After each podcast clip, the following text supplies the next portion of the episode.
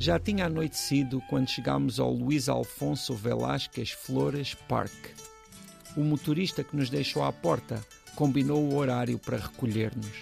Certificámos-nos de que os relógios estavam certos e só depois nos despedimos. Ah, está muito pronto. Entramos no parque e, ao contrário de todos os outros lugares, as pessoas caminhavam à vontade. Famílias inteiras passeavam entre luzes, fontes e restaurantes de comida guatemalteca, salvadorenha, de vários países da América Central. Em 1972, Manágua sofreu um grande terremoto. Sob essa violência e contando com a precariedade das construções, 90% da capital da Nicarágua ficou reduzida a ruínas. Durante a década de 70, a elite governante de então roubou toda a ajuda internacional que foi enviada para reconstruir a cidade.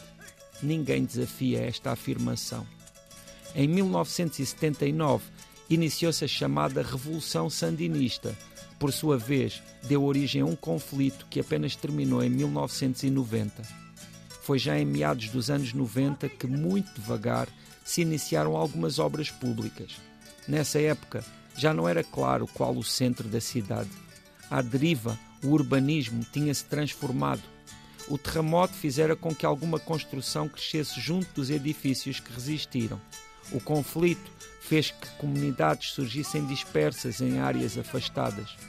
A necessidade fez que muita população se instalasse junto das reservas de água. Todas essas construções foram desenvolvidas sem uma ideia que as organizasse.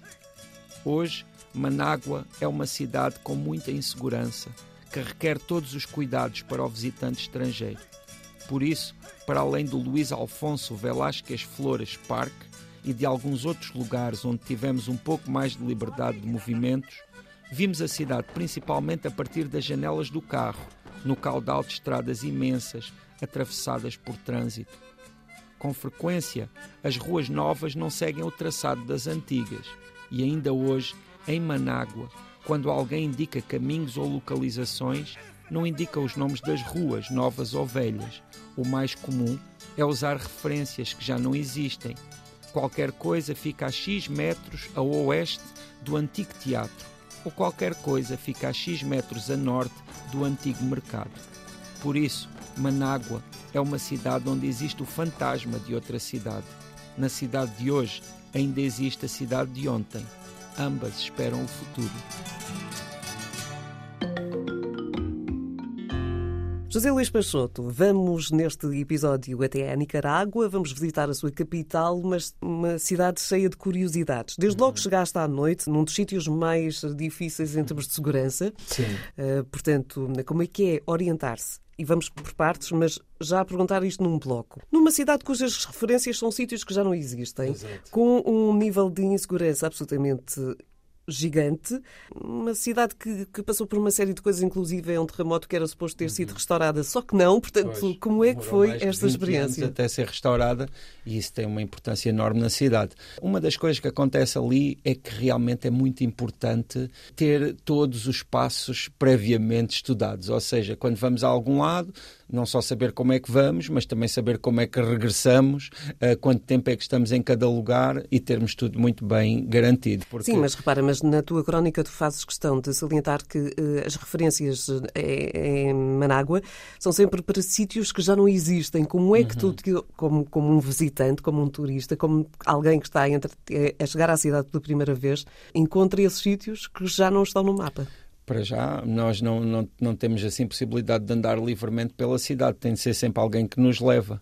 E essa pessoa, à partida, conhece bem todas essas referências. Mas realmente esse é um dos dados mais incríveis. Uh, Faz-me lembrar um pouco o livro As Cidades Invisíveis do Italo Calvino, em que existem assim algumas cidades com estruturas muito fora do comum e esta realmente é uma delas, porque as pessoas continuam a utilizar as referências dos lugares que já não existem como se eles ainda existissem. E eles já, já não existem há, há 40 anos, não é? Hum. Ainda assim, aquilo que realmente salta ali à vista quando se anda pela cidade é uma certa desorganização da cidade, porque fruto desse terremoto que depois não, não teve uh, uma reconstrução a seguir, ou nem sequer uma mínima reconstrução, que foi tudo um pouco clandestino, um pouco popular, sem uma ideia maior que que traçasse algumas ideias gerais para a cidade e depois também todas as circunstâncias do seu cotidiano,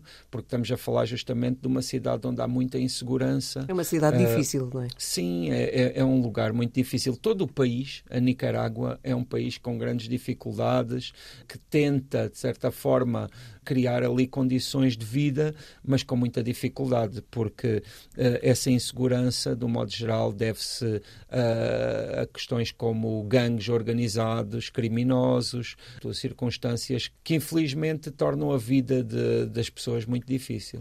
Eu, nas minhas viagens através do Google eh, no Tanto Mundo, há aqui um prédio que se destaca várias vezes, que é a Catedral de, uhum. de Manágua. Será dos, dos sítios mais visitados, provavelmente, mas é daquelas uhum. visitas que tu tens de fazer de táxi devido à insegurança sim, à volta? Sim, sim, sim. Todas, todas as visitas na, na cidade têm de ser sempre feitas dessa forma. Tem de sempre haver alguém que nos deixa lá mesmo na porta e que ou fica ali à espera ou então tem de ter uma hora marcada porque essa, essa mesmo essa pessoa também não convém que fique ali parada muito tempo para depois nos vir buscar porque infelizmente essa é uma das características marcantes aqui desta não só da cidade de Manágua mas até diria desta região do mundo, porque esta cidade de Manágua, como uh, outras capitais de países da América Central, é? na Guatemala, El Salvador, Honduras, são lugares que têm este flagelo da criminalidade a um nível muito desenvolvido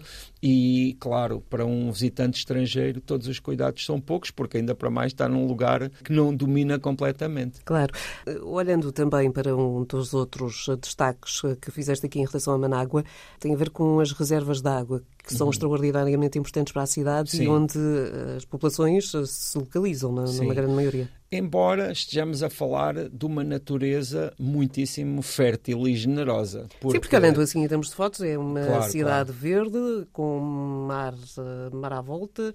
É até um pouco estranho esta questão das reservas de água não, quando olhamos a, para as imagens. É que não há falta de água, mas eh, é necessário que a água esteja potável e boa para consumo, não é? Porque, na verdade, toda, toda a Nicarágua é um país de florestas tropicais. E, nessa medida, claro, existe muita água, muita chuva, mas, claro, para se viver é necessário que exista uh, água potável. E, é, e, são essas as reservas que ao longo dos anos uh, foram sendo fontes de atração para que as pessoas começassem ali a fixar-se em volta, sendo que estamos a falar normalmente de bairros precários, né? vulgarmente chamados bairros da lata ou favelas, como se diz no Brasil. Dá para, dá para perceber essa realidade através das fotografias. Agora, já Luís o menino chega a Manágua à noite, vai direitinho para um restaurante e como é que foi essa experiência? A questão é que, pronto, nós temos às vezes de chegar aos lugares dependendo dos horários dos voos, não é?